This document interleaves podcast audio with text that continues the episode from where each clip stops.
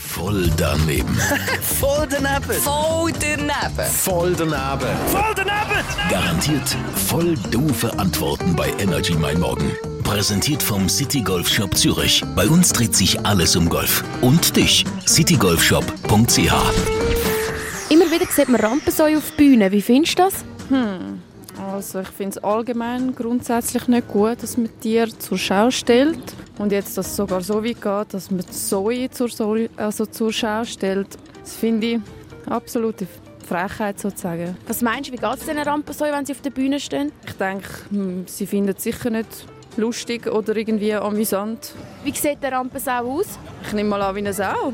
Sie ist rosarot, hat wahrscheinlich einen Kringelschwanz, wahrscheinlich vielleicht ein lustiges Kostüm, je nachdem. Du meinst, man verkleidet die Rampensäue noch? Ist möglich, ich nehme es mal an, wenn man schon mit, mit der Rampensäule so umgeht.